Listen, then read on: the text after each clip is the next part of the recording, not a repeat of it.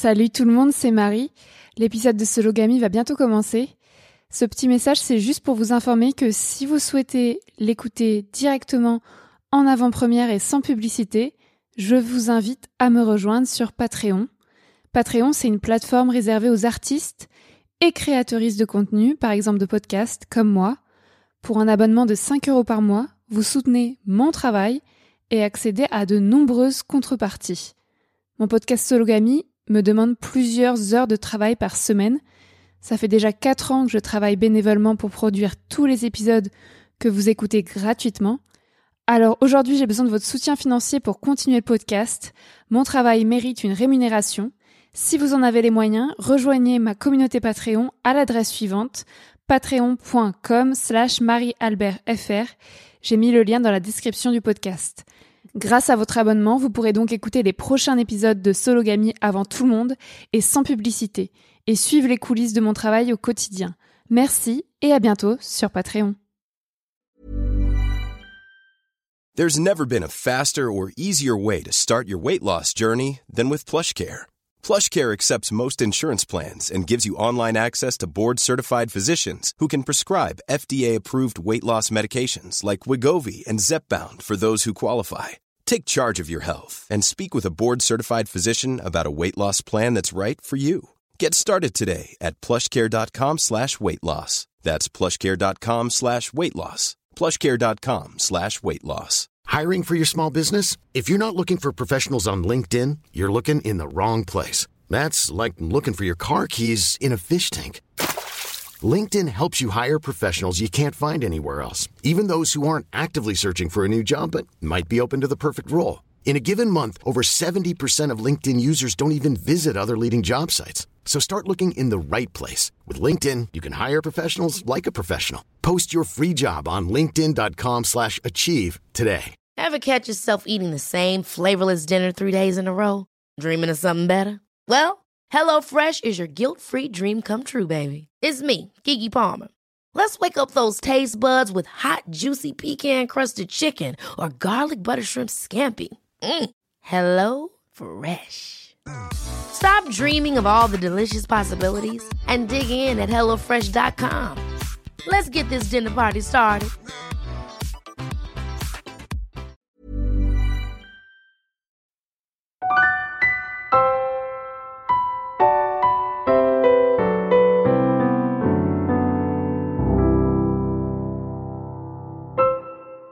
Bonjour à tous, bienvenue dans Sologamy, le podcast des célibataires qui n'ont besoin de personne. Je vous présente un nouvel épisode sur le thème de célibataire par défaut. Je m'appelle Marie-Albert, j'ai 29 ans et j'habite à Cherbourg en France. Je suis aventurière, journaliste et autrice féministe. Je me définis comme une femme cisgenre, célibataire, pansexuelle, française, blanche, jeune, mince, valide et athée. Aujourd'hui, je reçois Anua. Bonjour Anua. Hello. Euh, comment tu veux te présenter et te définir? Alors, alors moi c'est Anua. Euh, comment je me définis? Enfin, je pense qu'il y a deux façons de se définir. Il y a la façon dont le le rôle qu'on a, enfin la position qu'on a dans la société et moi-même comment je me définis. Euh, c'est vrai que moi je je me définis pas forcément dans le sens où à part le fait d'être un, être humain, le reste n'est pas tant important à part selon voilà les rencontres euh, que je fais avec les gens. Et là du coup euh, bien sûr il y a des choses qui sont importantes à, à communiquer. Mais euh, voilà. Après d'un point de vue sociétal bah moi je suis métisse blanche et noire donc africaine européenne. Je suis aussi non binaire après mes pronoms peu importe. Moi j'ai l'habitude d'utiliser les pronoms féminins principalement par habitude et par flemme et parce qu'il y a aussi pas vraiment de pronom neutre en français. Euh, sinon, je suis une créative, donc ça c'est quand même peut-être important pour moi. Euh, je me définis plus par ça et c'est plus comme ça que je me suis toujours euh, vue euh, au-delà de toutes les autres définitions. Cool. Est-ce que tu veux dire ton âge et là, tu... et là où tu habites? Oui, alors j'ai 29 ans, je vais avoir 30 ans cette année euh, et j'habite à Manchester en Angleterre. Ok, merci. Euh, dans mon podcast Sologamy, je donne habituellement la parole à des personnes célibataires et minorisées pour discuter des différentes euh, réalités du célibat dans ce pays, la France, mais aujourd'hui on est donc au Royaume-Uni. Je sors une émission mensuelle le premier mardi du mois. Aujourd'hui on va discuter ensemble du choix ou non d'être célibataire, comment on s'épanouit en célibataire quand toutes nos relations ont été désastreuses ou que nous n'avons jamais été en relation, est-ce qu'on a le choix d'être célibataire dans une société patriarcale et violente, est-ce que c'est un privilège de se dire sologame ou célibataire par choix, on va se poser euh, toutes ces questions avec toi Anua, mais d'abord je voulais savoir si ça veut dire quoi pour toi être célibataire? Euh, pour moi, être célibataire, je pense que j'ai un peu la définition euh, un peu conventionnel, c'est-à-dire euh, qui n'est pas en couple. Moi, c'est pour ça que même si j'ai eu des relations euh, euh, plus souvent assez courtes, je me suis toujours définie comme célibataire depuis que je suis née, parce que je je prends pas en compte ces relations dans la définition de de couple ou pour moi il y a vraiment une manière, enfin une manière. Il y a plusieurs manières d'être en couple, mais je pense que il y a quand même des, des codes en fait qui font que moi, si ça correspond pas, moi, je vois ça plus comme du célibat. Donc, tu as eu des relations, mais t'as pas été en couple, c'est ça? Ouais, voilà. Où il y a jamais eu le mot euh, couple mis. Enfin, ma relation la plus longue, elle a duré euh, deux mois. Donc, euh, et on n'a jamais établi qu'on était en couple, même s'il y avait des, des implicites où on était exclusif ou quoi, mais il n'y a jamais eu le mot en fait. Et pour moi, du coup, je considère pas ça comme être en couple. Donc, tu as toujours été célibataire, selon toi est-ce que tu relis euh, bonheur et couple? Euh, Alors euh, pendant longtemps oui, c'était euh, quand j'étais jeune c'était quelque chose d'assez conscient. Après c'est tombé dans l'inconscient c'est vraiment j'y réfléchissais pas mais pour moi c'était quelque chose d'évident. Je pense que c'est lié à, à, au conditionnement, à tous les films que je regardais, enfin même quand on dit je suis heureuse, parfois en fait on veut dire je suis en couple comme si c'était deux choses qui, qui voulaient dire la même chose. Et euh, enfin, ça fait quelques années que j'ai commencé à me déconstruire euh, sur pas mal de choses et sur euh, sur enfin j'ai aussi commencé le développement personnel. Ça m'a permis aussi de vraiment prendre du recul sur mes, mes, propres croyances en fait. Et donc là en fait bah plus vraiment plus vraiment et je pense que c'est aussi parce que j'ai pu me permettre de de penser que c'est possible d'être heureuse en étant célibataire ce qui était quelque chose qui était juste impossible pour moi en fait. C'était euh, moins l'idée que être en couple c'est forcément être heureux, mais plus être célibataire c'est impossible. Tu peux pas être heureuse en étant célibataire. Et euh, je sais même quand j'étais jeune, je me disais euh, si à 25 ans je suis pas célibataire, je, vais mettre fin à mes jours parce que je pense pas que je serais capable de le supporter. Ce qui maintenant me paraît absurde, mais ouais, ça a été pendant longtemps ma vision des choses quoi. Oui, tu viens de dire si à 25 ans je suis pas célibataire, mais tu voulais dire ah si à 25 ans je suis pas en couple. Voilà, c'est ça.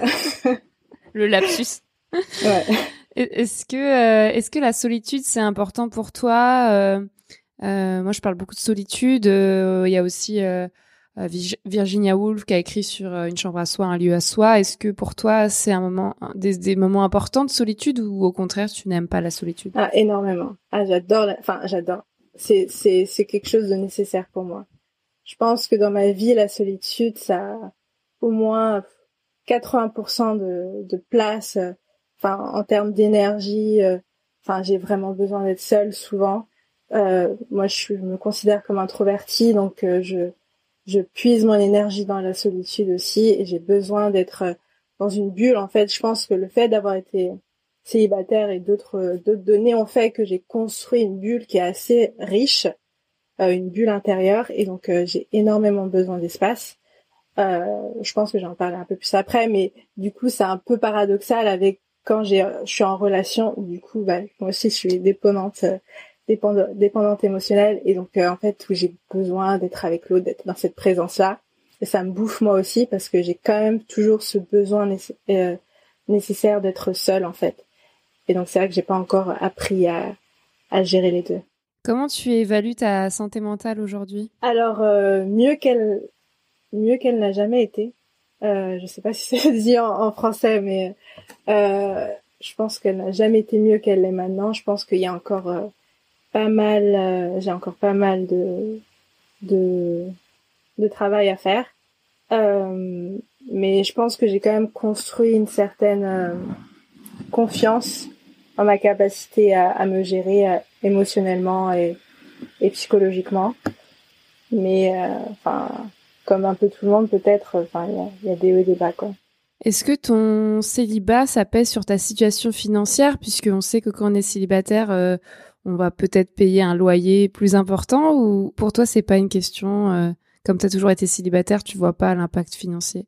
Voilà, c'est ça en fait, exactement ça. Moi, j'ai tellement toujours été habituée à même enfin je me suis euh, comment dire j'étais indépendante financièrement assez euh, assez euh, tôt, enfin à partir de de 18-19 ans, je suis partie de la maison familiale et donc j'ai un peu commencé à à gérer mes finances moi-même et à trouver comment financer mes études, tout ça par moi-même. Donc c'est vrai que la question du couple, ça m'a jamais, enfin de du, du enfin d'être en couple euh, et euh, la part financière euh, que ça, enfin l'impact que ça a, je me suis jamais vraiment posé la question quoi. C'est donc moi personnellement, je trouve que voilà, j'ai pas beaucoup d'impact négatif par rapport à ça. Et comment tu vis ta sexualité en célibataire? Alors euh, du coup, euh, il y a des phases. Alors jusqu'à 26 ans, euh, j'étais vierge et je pense que c'était, j'avais une énorme, enfin une énorme euh, peur de l'autre ou enfin j'osais pas trop, euh, enfin aller vers les personnes qui m'attiraient. Enfin moi j'avais toujours ce truc, cette idée que si si je dis à quelqu'un qui m'attire, la personne va, va va être repoussée par ça. Enfin du coup j'ai été vachement très renfermée là-dessus, même si j'ai toujours une forte libido depuis euh, depuis au moins 12 ans quoi.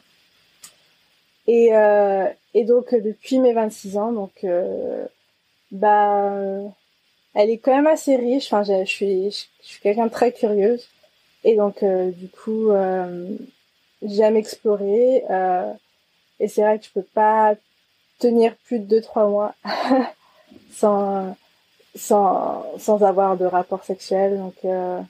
donc voilà. Après moi je trouve que du coup le célibat m'apporte une, une, une, énorme liberté que c'est vrai que je me dis que si j'étais en couple euh, monogame et euh, exclusif ce serait quelque chose qui serait peut-être dur pour moi à à renoncer et donc euh, je pense que si jamais un jour je suis en couple je pense que euh, je préférais essayer le couple libre parce que moi je, je dissocie vraiment la sexualité de du, du couple. Pour moi, la sexualité c'est quelque chose, euh, oui, qui peut être aussi euh, une part du couple, mais qui est aussi euh, lié en fait à l'individu.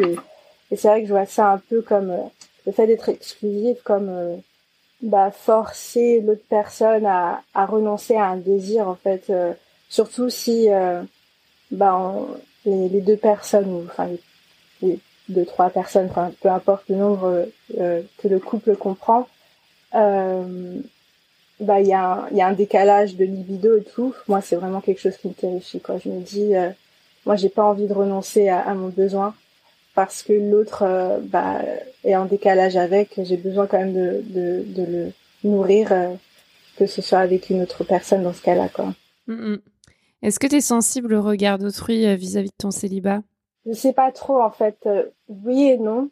Oui parce que euh, par rapport à mes croyances en fait que j'ai intégrées, euh, que voilà euh, c'est une sorte de, honte ou un peu un échec d'être célibataire ou ou euh, on peut te regarder genre oh c'est triste ou enfin moi je pense en plus la, la réaction que j'ai souvent avec les gens c'est ah mais t'es jolie je comprends pas j'ai toujours eu ça. Ah mais pourquoi même des gens qui croyaient que je mentais parce que comme si j'avais comme si c'était impossible enfin et donc ça c'était vraiment quelque chose qui m'énervait parce que comme pendant longtemps moi c'est tout ce que je voulais et qu'il y avait des gens qui, qui qui pensaient que je mentais sur ça alors que moi bah j'aurais préféré mentir et que ce soit ce soit pas vrai. Euh, donc euh, et souvent quand on me demande ah est-ce que tu as quelqu'un? et je réponds non il y a toujours une forme de gêne. Enfin, comme si, ah mince, c'est un peu gênant. Même que l'autre est gêné, du coup, comme si, enfin, il avait posé une question qu'il n'aurait pas dû poser parce que, donc, euh, donc, euh, donc ouais. Mais après, au quotidien, enfin, comme c'est quelque chose qui est, qui est assez habituel, j'y pense pas vraiment. C'est vraiment plus quand je suis amenée à, à en parler avec euh, des personnes, quoi. Ok, ok. Bah, on va passer au thème du jour. C'est libre par défaut. Déjà, pourquoi tu as choisi ce thème? Alors parce que ça ça je pense que ça définit un peu ma ma mon histoire d'un point de vue romantique sexuel quoi où en fait comme j'ai dit moi j'ai c'était toujours mon plus grand rêve c'était d'être en couple et euh, à travers, enfin voilà, mon, développement personnel, j'ai réalisé que j'avais une dépendance émotionnelle et j'ai aussi une hypersensibilité, qui fait que en fait, euh, bah, je pense que physiquement, psychologiquement, je suis incapable d'être, de gérer euh, euh une relation amoureuse. À ce stade-là, j'en suis incapable. Et pendant un certain temps, en fait, j'ai voulu forcer ça parce que comme je voulais tellement, et j'avais pas envie d'accepter que bah en fait pour l'instant, je suis pas prête, quoi. Enfin, émotionnellement, c'est trop, c'est vraiment trop compliqué à gérer. Euh, donc voilà, je pensais, en plus, je pense que c'est un, que c'est un angle qui est pas forcément, euh, pas forcément développé souvent. Enfin, souvent on a soit euh, ah il faut, il faut aimer être célibataire, faut, c'est un choix qui est totalement voulu. Et moi, bah en fait, c'est plus un choix par défaut. En fait, c'est bon bah comme je vois que le couple là clairement ça c'est pas possible pour l'instant bon bah on va on va apprendre à, à apprécier le fait des célibataires parce que l'autre c'est pas une option donc ce que tu dis c'est que en fait les rares fois où tu as été en relation tu souffrais de dépendance euh, émotionnelle de dépendance affective et donc tu n'arrivais pas à, à profiter et du coup tu as mis fin à ces relations parce que ça marchait pas comment ça s'est passé? Est-ce que tu peux en parler? Euh, oui, alors j'ai eu, on va dire, deux relations euh, qui ont duré euh, à peu près deux mois toutes les deux. La première, en fait, euh, elle s'est finie parce qu'il est parti.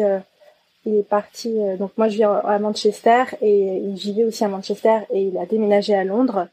Et enfin, ça, je le savais depuis le début, mais on, on s'est dit, on, y va et on va voir où ça nous mène. Et donc ça s'est un peu fini sans vraiment qu'il y ait eu de discussion quoi il est parti après il est revenu euh, peut-être un mois plus tard et après euh, après euh, après ça s'est un peu transformé une sorte de juste enfin comme un, une sorte de plan cul et et après on avait essayé de se revoir et en fait avec, il était trop pris par le travail et moi ça me ça me stressait parce qu'il répondait pas au rythme enfin à mon goût quoi au niveau du rythme donc je lui dis euh, en fait euh, je préfère qu'on s'arrête là. Et donc en fait c'est le, le gros euh, entre guillemets problème dans mes relations, c'est que je j'ai énormément d'anxiété, énormément d'anxiété et et je ne sais pas le gérer. enfin en tout cas d'une manière où qui soit agréable. En fait c'est toujours très désagréable. Moi j'ai l'impression d'être en apnée pendant toute la relation avec aucun moment où je respire en fait et donc c'est pour ça que pour l'instant j'ai pas réussi à à, faire plus de deux mois. La deuxième relation, bah, du coup, ça s'est arrêté pour ça en fait, parce que moi, j'arrivais pas. C'était trop euh, émotionnellement, c'était trop euh, trop dur. Euh, lui, était, je pense, enfin, la relation, elle a été assez rapide en fait. Où la première fois qu'on s'est vu, moi, je lui ai posé la question s'il voulait qu'on sorte ensemble. enfin, en anglais, on dit dating, s'il voulait dater.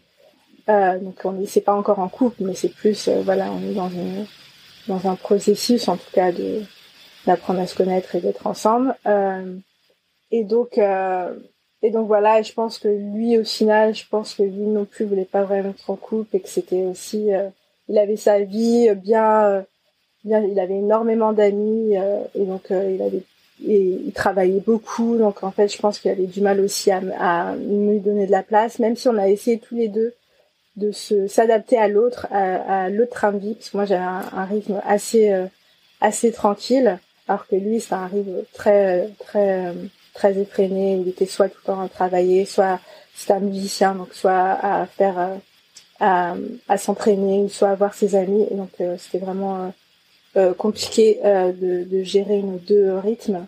Et donc à la fin en fait, bah émotionnellement j'en pouvais plus. donc je lui ai dit que je préférais, je préférais m'arrêter là.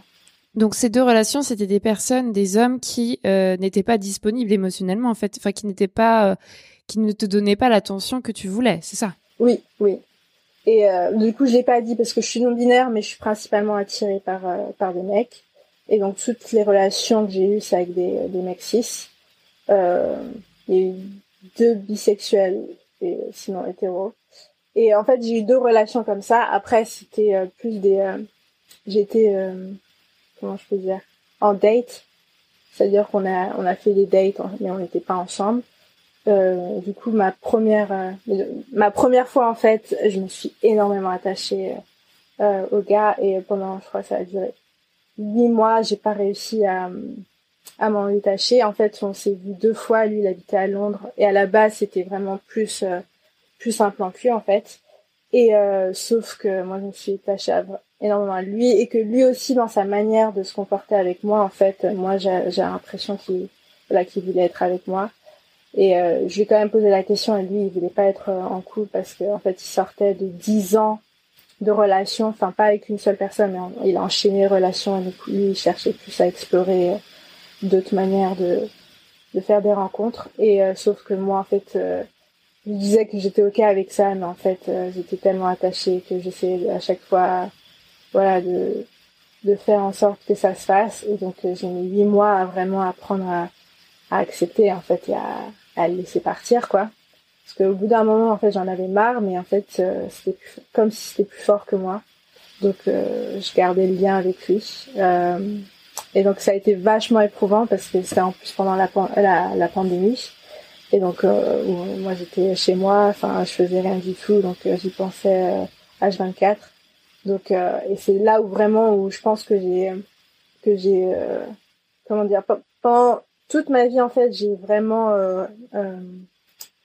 bloqué toutes mes pas bloqué mes émotions parce que je suis hypersensible, donc c'est impossible pour moi, mais trouver une manière d'un peu les fuir. Et là je crois que bah, la situation, le fait d'être chez moi tout le temps et d'avoir cette première sorte de relation a fait que les émotions explosé, je savais pas du tout comment les gérer, donc c'était vraiment très dur. Et lui m'aidait pas parce que voilà, lui-même, euh, bah, je pense qu'il était aussi émotionnellement indisponible. Et donc ouais, ça a été vachement éprouvant. Je crois que c'est une de mes plus, euh, de mes expériences les plus challengeantes. Mais euh, mais ouais, et aujourd'hui, t'en es où? Du coup, tu, tu disais au début de l'épisode que tu ne reliais plus bonheur et couple, mais en même temps, tu es toujours dépendante euh, émotionnelle, affective, et donc là, tu dates des gens ou tu t'es dit quoi? Que valait mieux être célibataire du coup par défaut et ne de dater personne, ou t'arrives à à baiser des gens sans sans t'attacher Comment tu fais en fait au quotidien?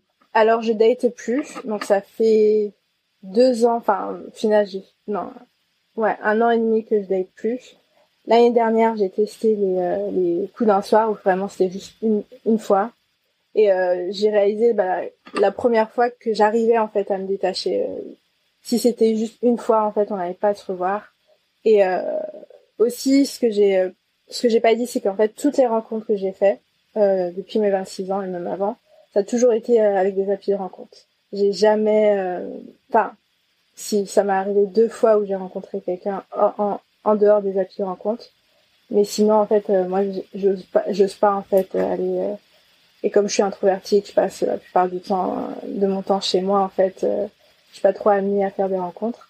Et et donc ouais. Et donc l'année dernière, j'ai été coups d'un soir et j'ai réalisé que j'arrivais émotionnellement à le gérer parce que c'était juste une fois et donc après, voilà, je, on se parlait plus.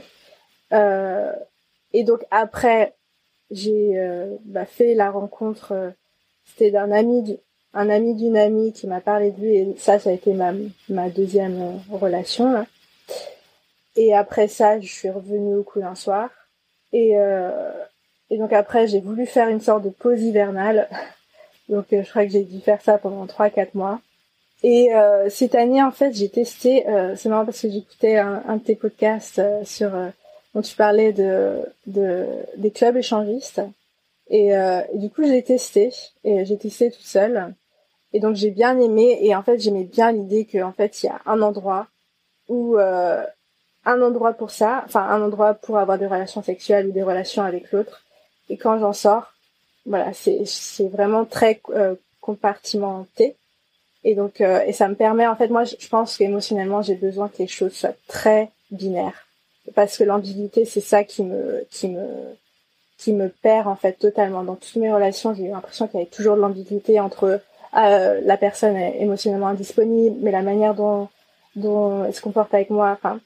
Moi j'ai besoin vraiment de si c'est juste du sexe et eh ben en fait on n'apprend pas à se connaître enfin il n'y a pas de, de de gestes romantiques rien du tout quoi. Moi j'ai vraiment besoin que ce soit binaire. Et donc j'ai vraiment apprécié ça. Et donc euh, après cette expérience j'ai découvert un site euh, qui qui est un site en fait euh, un peu échangiste mais en fait tu peux aussi faire des rencontres d'une personne à une personne. C'est pas forcément avec des couples. Et donc c'est un peu ce que je recherchais pendant longtemps, c'était une sorte de grinder mais pour hétéro entre guillemets parce que je me définis pas vraiment comme ça, mais comme moi j'ai été assignée euh, meuf à la naissance et que je suis attirée par les mecs, on va dire que c'est une forme d'hétérosexualité. bah, je, cherchais un peu l'équivalent de Grinder où c'est vraiment pur pur sexe et même Tinder je trouve que c'est pas assez en fait parce qu'il y a aussi des gens qui cherchent à dater sur Tinder et donc je cherchais une alternative à ça et en fait ce site je trouve qu'il est pas mal c'est parce que c'est aussi des gens qui sont assez euh, euh, comment dire assez expérimentés en tout cas qui sont vraiment dans une optique aussi où c'est vraiment euh, dans l'exploration sexuelle. Et, euh, euh, j'aime beaucoup ça et aussi la manière dont, on échange c'est vraiment bah moi loin du dating quoi. Et donc c'est ça que j'apprécie. Donc en ce moment je suis en train un peu de tester ça. C'est comme je disais, en fait, des fois, je me dis, ah, j'aimerais bien être purement célibataire, n'avoir aucun lien, mais en fait, j'ai une forte libido. Et, et aussi, moi, c'est une manière de, de faire des rencontres, en fait. Moi, je j'ai pas vraiment de tabou avec le sexe, et, pour moi, je le vois pas du tout... Euh, je le dramatise pas, en fait. Je le vois vraiment, c'est juste une forme... C'est comme un hobby, en fait. C'est euh, Et donc, et moi, c'est une manière de rencontrer des gens. J'apprécie aussi cette manière de de découvrir quelqu'un en fait juste par ça. Et donc voilà. Donc tu dis c'est un site échangiste et c'est avec des gens, des couples, j'ai pas j'ai pas retenu. Euh, alors ouais, c'est un site en fait pour faire des rencontres. Euh, donc euh, et donc dedans tu peux soit chercher des couples, soit chercher un homme seul, soit chercher une meuf seule. et donc voilà, donc tu peux mettre sur ton profil ce que tu cherches. Tu peux aller chercher des profils. En fait, tout le monde peut t'envoyer des messages. C'est pas une appli en fait, c'est un site. Donc donc donc ouais. Mais comment tu sais que tu vas pas t'attacher émotionnellement au coup d'un soir? Parce que si ça se passe bien et que tu as envie de revoir la personne ou le couple, comment tu fais? Alors c'est un risque. C'est un risque et en fait je le vois un peu comme du microdosage. Enfin, je sais qu'il y a enfin une, une technique comme ça où il y a des gens qui microdosent de, de champignons, je sais pas quoi, pour, euh, pour que leur système il soit habitué sans, sans forcément, sans forcément, euh, euh, bah, que, comment dire, que ça a un effet euh, psychotrope. Et ben moi je le vois un peu comme ça, je vais vraiment micro dosage en fait, et quand je sens bah, que je m'attache, bah, je travaille dessus. Mais comme c'est à, une microdose, émotionnellement c'est gérable. Par exemple là il y a, bah, une semaine en fait j'ai j'ai j'ai eu un, un coup avec un gars et en fait je en fait après qu'on ait couché ensemble on a commencé à parler et je sentais que enfin parce que je suis restée quelques heures chez lui et je sentais que là je m'attachais en fait. Euh, enfin moi ça ça prend deux secondes hein, pour que je m'attache à quelqu'un et j'ai ah là je suis en train de m'attacher à lui. Millions of people have lost weight with personalized plans from Noom. Like Evan who can't stand salads and still lost 50 pounds. Salads, generally, for most people, are the easy button, right? For me, that wasn't an option. I never really was a salad guy. That's just not who I am. But Noom worked for me. Get your personalized plan today at Noom.com. Real Noom user compensated to provide their story. In four weeks, the typical Noom user can expect to lose one to two pounds per week. Individual results may vary. Ever catch yourself eating the same flavorless dinner three days in a row? Dreaming of something better? Well, HelloFresh is your guilt-free dream come true, baby. It's me, Kiki Palmer. Let's wake up those taste buds with hot, juicy pecan-crusted chicken or garlic butter shrimp scampi. Mm. Hello Fresh. Stop dreaming of all the delicious possibilities and dig in at HelloFresh.com. Let's get this dinner party started.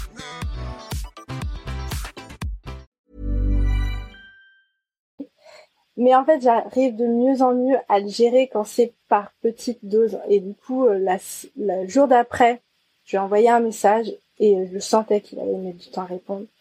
Et euh, je, m'étais prête, je me dis, allez, America. Au début, en fait, je m'étais dit, bon, une heure et après tu le bloques. Parce qu'en fait, c'est la seule manière pour moi de, de vraiment euh, me détacher de quelqu'un, c'est de le bloquer. ça a un effet euh, dans mon cerveau où je me sens libérée. Et je me dis, tu peux une heure et tu le bloques si t'as pas répondu. Après une heure, je m'étais dit, en fait, je m'étais rappelé d'une d'une phrase que ma mère m'avait dit. Elle m'avait dit, mais laisse jusqu'au bout, juste pour pour te permettre de le vivre et pour toi te permettre d'être capable de de d'aller au-delà. Et en fait, je me suis dit bon allez, je vais je vais checker toutes les heures et je vais euh, pour voir s'il m'a répondu. Mhm. Donc euh, j'enlève ma wifi et tout parce que c'était sur WhatsApp et euh, et et je vais vraiment vivre l'émotion quoi. Euh, je sais pas si tu connais le concept un peu de en, anglais on dit river of misery, c'est-à-dire la rivière de la misère. En fait, t'es es submergé l'émotion, il faut, comme une vague, il faut la laisser te submerger vraiment en te rappelant que t'es capitaine, que t'as toujours euh, la main sur, euh, je sais plus comment on appelle euh, le truc du bateau là. Et et, et, et donc c'est ce que je me suis dit. Et, et donc voilà, donc et d'observer toutes les pensées qui me viennent, vraiment être dans l'hyper conscience en fait. Et, et donc c'est ce que j'ai fait. Après, il a fini par répondre. Et de toute façon, je savais que, enfin, c'était pas à Manchester en fait, c'était à Newcastle. J'étais allée, donc je savais que de toute façon aussi, j'allais rentrer chez moi et que voilà, mais euh, mais donc euh, moi c'est un peu ce que je fais maintenant. Si je sens que je m'attache, de toute façon j'ai mes règles, c'est-à-dire que si je sens que je m'attache, je cherche pas à aller plus loin. Si je sens que c'est trop émotionnellement, bah je bloque la personne et je sais que ça ça me permet de de passer à autre chose, mais je sais qu'idéalement j'aimerais arriver à passer à autre chose sans avoir à bloquer la personne. Donc je le fais par micro-dosage quand je sens que je suis capable, que la situation euh, me le permet de d'attendre par exemple un jour. Je sais que plus d'un jour je peux pas, plus d'un jour je dois bloquer la personne, mais euh, mais voilà. Et comment ça s'est fini avec ce gars Du coup, t'as réussi à, à pas le bloquer? Ou alors t'es parti de Newcastle? Ou vous bah, êtes revu Ouais, parce que je lui ai envoyé un message. Il m'avait dit euh, potentiellement qu'on pouvait se revoir le lendemain parce que moi je repartais le lendemain euh, dans la so dans la début de soirée. Et donc en fait, il m'a répondu finalement que ben en fait, il avait pas mal de choses dont il pouvait pas. Mhm. Après, du coup, je lui ai juste dit bon bah si jamais tu tu viens à Manchester, euh, tu peux euh, voilà de enfin hit me up, tiens, je sais pas comment on dit, tiens-moi au courant quoi. Et donc euh, donc il m'a dit oui, qu'on pourrait aller à un club échanger, c'est tout. Et donc en fait, moi ce que je me dis c'est que je sais que en tout cas, j'ai besoin de me le dire que c'est pas vrai tout ça, qu'on va pas se voir, qu'il va pas venir à Manchester pour que je passe à autre chose quoi. Mais en fait, le fait de le dire, ça permet de de fermer, mais euh, de fermer la parenthèse, mais euh, en gardant euh, un échange cordial, quoi. Et donc voilà. Et donc donc après, je m'étais dit, en fait, à chaque fois que je me prépare, je me dis bon, je vais peut-être avoir besoin d'une semaine pour pour gérer. En fait, c'est, je pense que c'est vraiment ça qui m'aide, c'est l'acceptation de ma dépendance émotionnelle, d'accepter que une fois que c'est là, de pas chercher à l'enlever mais juste de la laisser euh, me, me, submerger tout en posant des cadres. Et pour l'instant, c'est ce qui c'est ce qui marche. Waouh. Bah du coup, tu as réussi à pas le bloquer. Ouais. Ouais, du coup, j'ai réussi à hmm. pas le bloquer.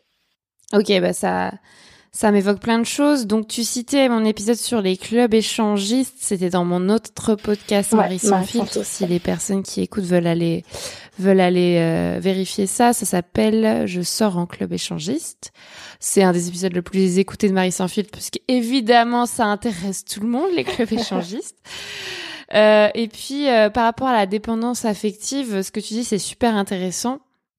Mais euh, et, tant mieux pour toi si tu arrives à gérer. Moi, je sais que je fais aussi pas mal de travail sur ça. Et, euh, et ce que tu dis sur le blocage, c'est très intéressant. Ouais, de, moi aussi, euh, je, je, je, sais très bien m'auto-larguer et bloquer euh, les gars euh, quand j'en peux plus. Et j'ai l'impression d'être super méchante. Mais, mais comme tu dis, c'est une façon de se, se, libérer et de passer à autre chose, sinon on ne peut pas. Et moi aussi, je, je fuis physiquement. Donc je pense le fait que tu pars de Newcastle, que tu rentres à Manchester, moi souvent j'arrive à, à mettre fin à une relation quand physiquement je pars euh, et comme je suis aventurière, je sais pas, je vais partir en aventure, je vais partir en voyage, et ça permet de couper la relation. Mais après, euh, moi, je peux pas m'empêcher de dire que de dire que la responsabilité est du côté des gars, c'est-à-dire qu'en fait, euh, euh, ils s'investissent pas dans la relation, ils nous donnent des miettes de pain, ils mettent 6 heures, 24 heures à répondre aux, messages, et euh, et en fait, on peut s'adapter, on peut poser des cadres, on peut essayer de faire du développement personnel, d'aller voir des psys, de notre côté de faire un travail, mais tant que les hommes cis en fait nous traiteront comme de la merde et pourront pas s'engager dans des relations, bah en fait on sera condamné à vivre euh, à vivre ces émotions là et c'est vrai que c'est important de les de les accueillir, de faire de la méditation, d'accueillir l'émotion comme tu dis.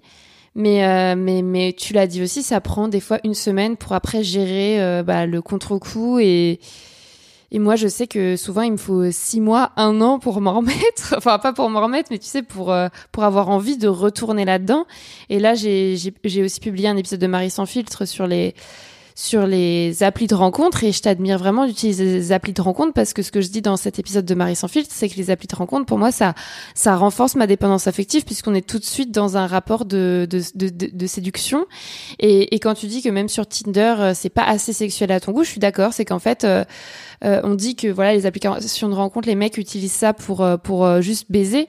Mais en fait, il y a toujours l'aspect, oui, il faut parler, il faut apprendre à se connaître. Euh, après le sexe, c'est bien que le mec prenne soin de nous et nous reparle. Mais comme tu dis, en fait, c'est comme ça qu'on s'attache aussi.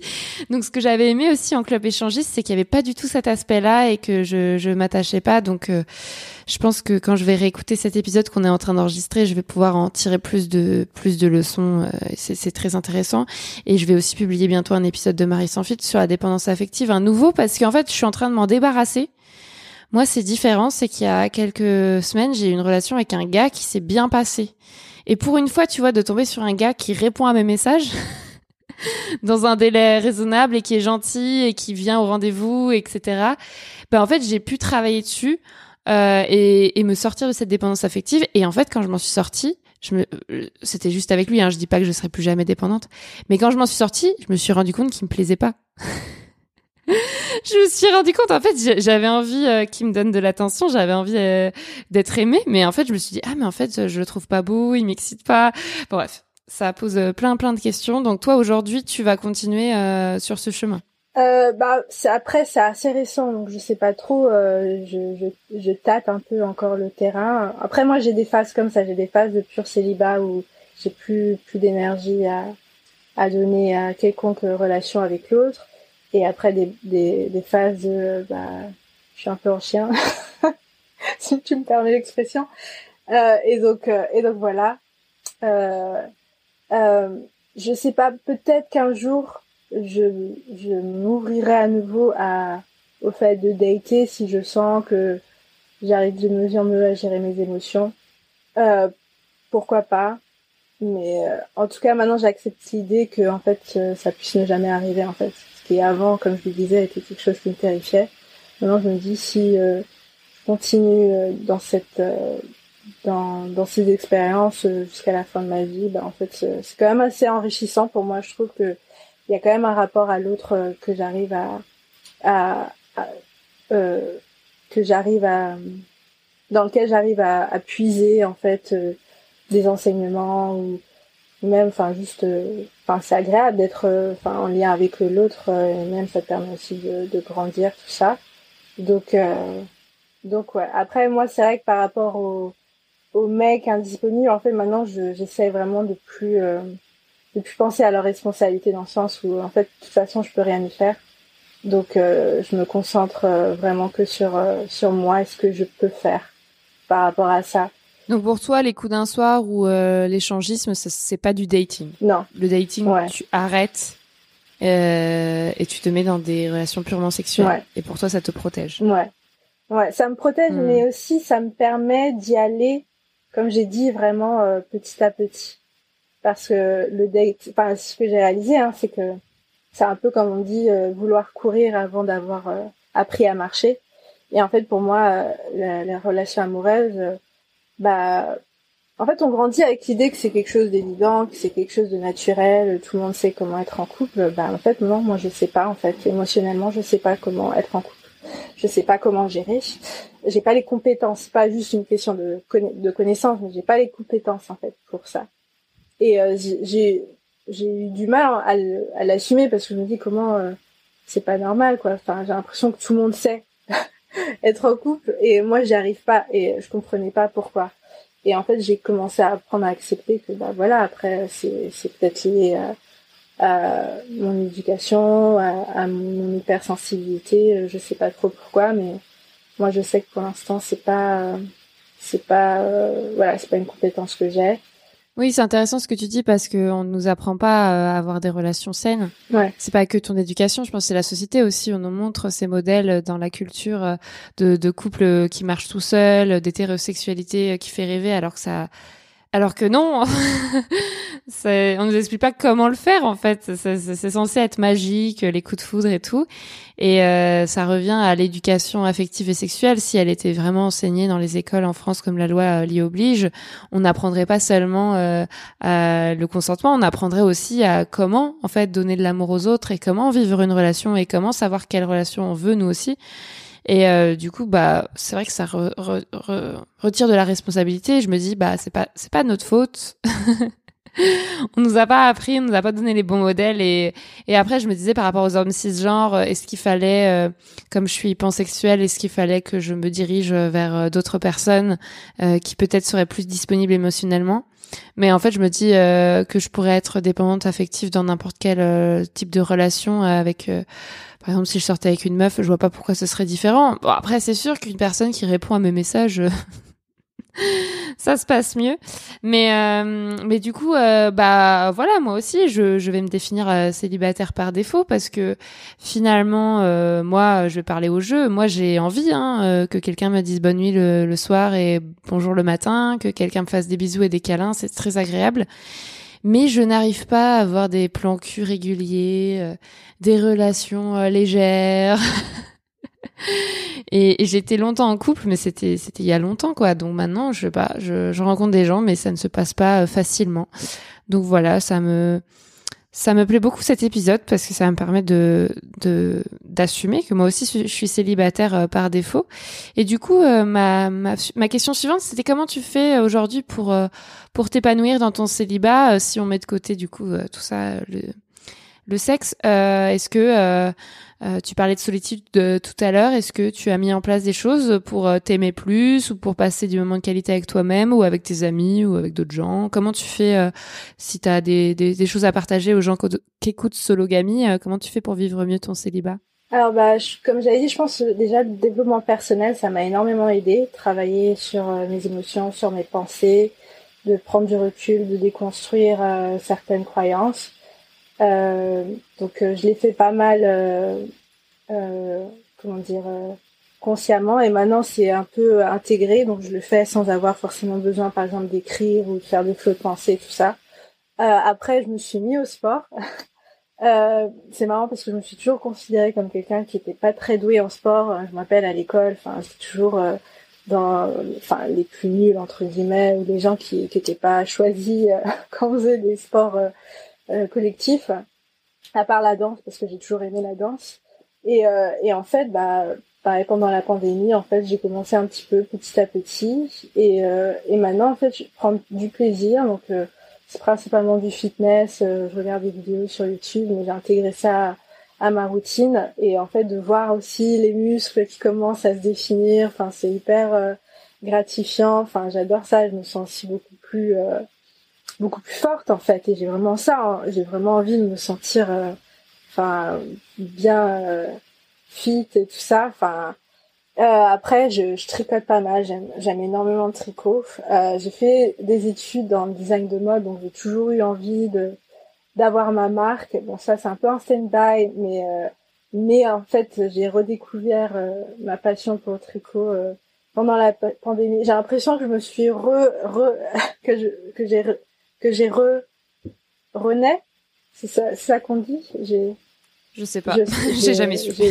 Je suis née à nouveau pendant la pendant la pandémie parce que j'ai il y a pas mal de choses en fait qui se sont euh, euh bah, définies et euh, enfin que j'ai déconstruit, que j'ai redécouvert et du coup bah, le, le, tricot en fait partie donc c'est une des choses qui m'anime dans la vie. Euh, donc, euh, donc voilà. Moi, je suis quelqu'un de très solitaire, donc je vois très peu de gens. Euh, j'ai très peu d'amis, mes, mes, amis, mes plus, mes plus importants, ils sont toujours en France. Donc, euh, donc il y a très peu de gens que je vois physiquement, à part elle que je que je que j'appelle de temps en temps et tout. Mais en fait, je suis très très solitaire. J'aime bien passer du temps chez moi, dans ma chambre. C'est un peu ma vie. après, je fais du bénévolat aussi à Oxfam dans un charity shop. Il n'y a pas de, mot équivalent en français, mais c'est en gros magasin de seconde main, seconde main mais dont les, les revenus sont euh, sont donnés à des, associations caritatives. Et, euh, et donc voilà. Donc c'est un peu comme ça que j'apprends à construire ma vie autour de, de choses qui me qui m'animent en fait et, de vraiment euh, je pense aussi de de travailler euh, bah, l'acceptation et le la gratitude ça paraît un peu cliché mais moi c'est quand même des choses qui m'ont pas mal aidé euh, de d'accepter en fait que les choses sont comme elles sont et de, vraiment euh, bah, de d'accepter qu'il y a énormément de choses en fait qu'on peut pas contrôler. Je pense que j'ai l'impression dans la vie il y a peut-être quoi 5-10% de, de, de choses qu'on peut contrôler. Le reste, bah c'est voilà, c'est pas de ma ressort quoi. Et comment tu vois euh, ton avenir euh, affectif et et sexuel, tu l'as déjà dit. Est-ce que tu as quelque chose à ajouter sur ça euh? Est-ce que tu te, tu te visualises, euh, je sais pas, euh, dans un avenir proche ou lointain, ou pour toi, tu es bien comme tu es aujourd'hui et il n'y a pas de raison de d'espérer autre chose? Bah, je pense qu'il y aura du progrès parce qu'au final, en fait, ça fait que trois ans, trois, trois ans et demi, en fait, que j'ai vraiment commencé à faire des rencontres. Donc c'est encore tout récent, j'ai l'impression d'être un peu un bébé euh, de ce point de vue-là, donc je pense que ça va forcément progresser. Et et euh, pourquoi pas un jour euh, être en couple, mais comme j'ai dit, c'est maintenant c'est plus une option et c'est pas forcément quelque chose de nécessaire, mais en tout cas de, de m'épanouir dans mes rencontres, d'être de plus en plus en connaissance de moi-même, de mes limites, de mes envies, d'être plus assurée, d'avoir mon d'avoir mon estime de, de moi-même qui grandit en fait. Donc euh, ça c'est l'avenir positif que que j'ai envie de voir quoi. Trop bien. Bah merci, j'avais j'ai posé toutes mes questions. Est-ce que tu veux dire aux auditoristes de Sologamy comment on se connaît? Comment on en est venu à se faire cet épisode? Comment ça s'est passé? Alors euh, bah, c'est moi qui t'a contacté sur euh, ton Instagram. Et en fait, bah, j'avais découvert ton podcast à travers un autre podcast qui est euh, Single Jungle. Parce qu'en fait, justement, je cherchais des podcasts sur euh, le célibat et sur... Euh, j'en avais marre d'écouter des podcasts sur l'amour, en fait, sur les rencontres. J'avais envie un peu de, de, de normaliser, en fait, le célibat comme aussi une expérience qui vaut la peine d'être racontée. Donc, c'est comme ça, j'ai beaucoup apprécié bah, l'interview que tu avais donnée pendant ce podcast. Donc, je l'ai découvert comme ça et du coup, j'ai envie de participer à à, ton podcast. Donc, je t'ai envoyé un message, un DM, comme on dit. Oui, et on a vraiment galéré pour enregistrer cet, cet épisode à distance parce qu'il y a vraiment beaucoup de choses à penser quand on fait un épisode à distance. En fait, c'est pour ça que je préfère faire en, en présentiel, comme on dit, mais c'est pas toujours possible car tout le monde n'habite pas à Cherbourg ou à Paris.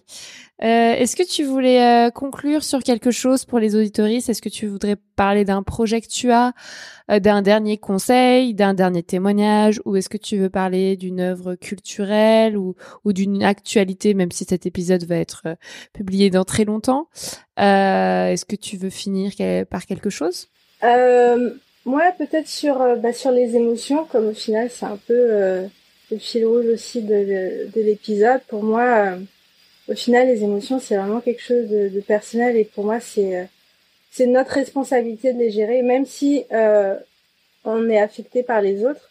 Au final, c'est nous qui avons le pouvoir de, de de prendre soin de nos émotions en fait. Et parfois, demander à l'autre bah, d'en prendre soin, c'est aussi nous, c'est aussi nous mettre en comment dire en risque parce que l'autre en fait euh, n'a pas du tout les capacités autant que nous de savoir comment prendre soin de nous-mêmes. Donc euh, ouais, si j'avais un dernier mot c'est vraiment prenez soin de vos émotions si vous en êtes euh, le capitaine. L'indépendance émotionnelle. Ouais Merci Anua, on arrête de discuter pour aujourd'hui. Chers auditoris, qu'avez-vous pensé de cet épisode? Est-ce que vous aussi, vous êtes célibataire par défaut ou par choix ou aucun des deux ou un peu des deux? Euh, vous pouvez m'écrire pour me répondre. Mon pseudo, c'est Marie-Albert FR sur les internets. Vous pouvez aussi euh, écrire au podcast Sologamy sur, euh, sur les réseaux sociaux. Si vous avez aimé cet épisode, je vous invite à le partager autour de vous et à m'envoyer votre avis. Aujourd'hui, je voudrais remercier Loli qui a laissé ce commentaire au sujet de l'épisode 29 euh, qui s'appelait La grève du sexe avec Ovidie. Un, un épisode qui a été beaucoup écouté. Donc Loli a écrit Je suis tombée sur le podcast sur la grève du sexe et ça me parle tellement. C'est fou de mettre des mots dessus et de si bien décrire les choses. Je suis hétérosexuelle et célibataire depuis presque 4 ans. Et même avant, le mec, et même avant le mec avec qui j'habitais, j'avais eu le déclic d'arrêter de me contenter du minimum d'actes sexuels qui ne m'apportaient rien. À part attendre la fin de l'acte, car finalement c'était encore nul et j'étais encore une poupée gonflable bien pratique. J'ai retenté quand même avec de nouveaux hommes durant les quatre dernières années, mais non, je n'y trouve toujours pas de sens ni de plaisir.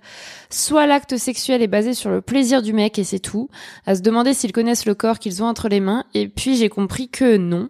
Soit des relations avec de la trahison où j'arrive vite à partir en courant. Bref, merci beaucoup pour ces, témoignages de femmes, pour cette parole qui se libère et pour le courage que vous avez de briser un tabou que beaucoup ne comprennent pas aujourd'hui ou se voilent ou se voilent la face parce que d'un point de vue sociétal, ce n'est pas dans la norme. J'ai 33 ans, pas d'enfant et célibataire parce que je refuse d'être dans une relation qui ne me convienne pas malgré que je veuille des enfants. Merci beaucoup en tout cas. Bah merci à toi Loli pour euh, pour ce témoignage très fort. Chère auditeurice, vous pouvez donc commenter ce podcast, le partager avec vos proches euh, sur les réseaux et le soutenir financièrement sur Patreon ou sur Tipeee. Je mets tous les liens dans la description de cet épisode.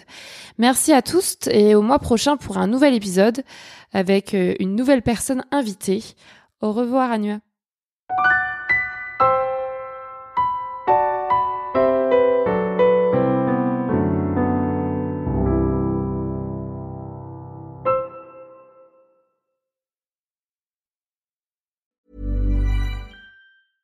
Ever catch yourself eating the same flavorless dinner three days in a row?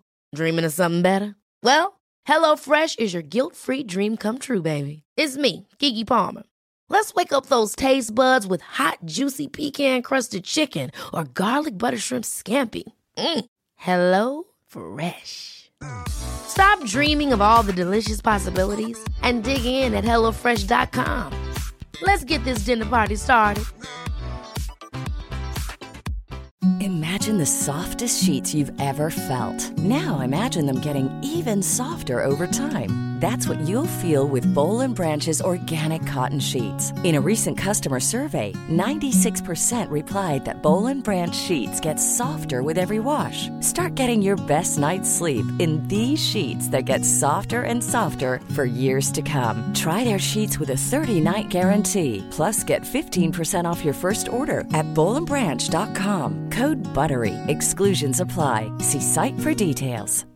Hi, I'm Daniel, founder of Pretty Litter. Cats and cat owners deserve better than any old-fashioned litter. That's why I teamed up with scientists and veterinarians to create Pretty Litter. Its innovative crystal formula has superior odor control and weighs up to 80% less than clay litter. Pretty Litter even monitors health by changing colors to help detect early signs of potential illness. It's the world's smartest kitty litter. Go to prettylitter.com and use code ACAST for 20% off your first order and a free cat toy. Terms and conditions apply. See site for details.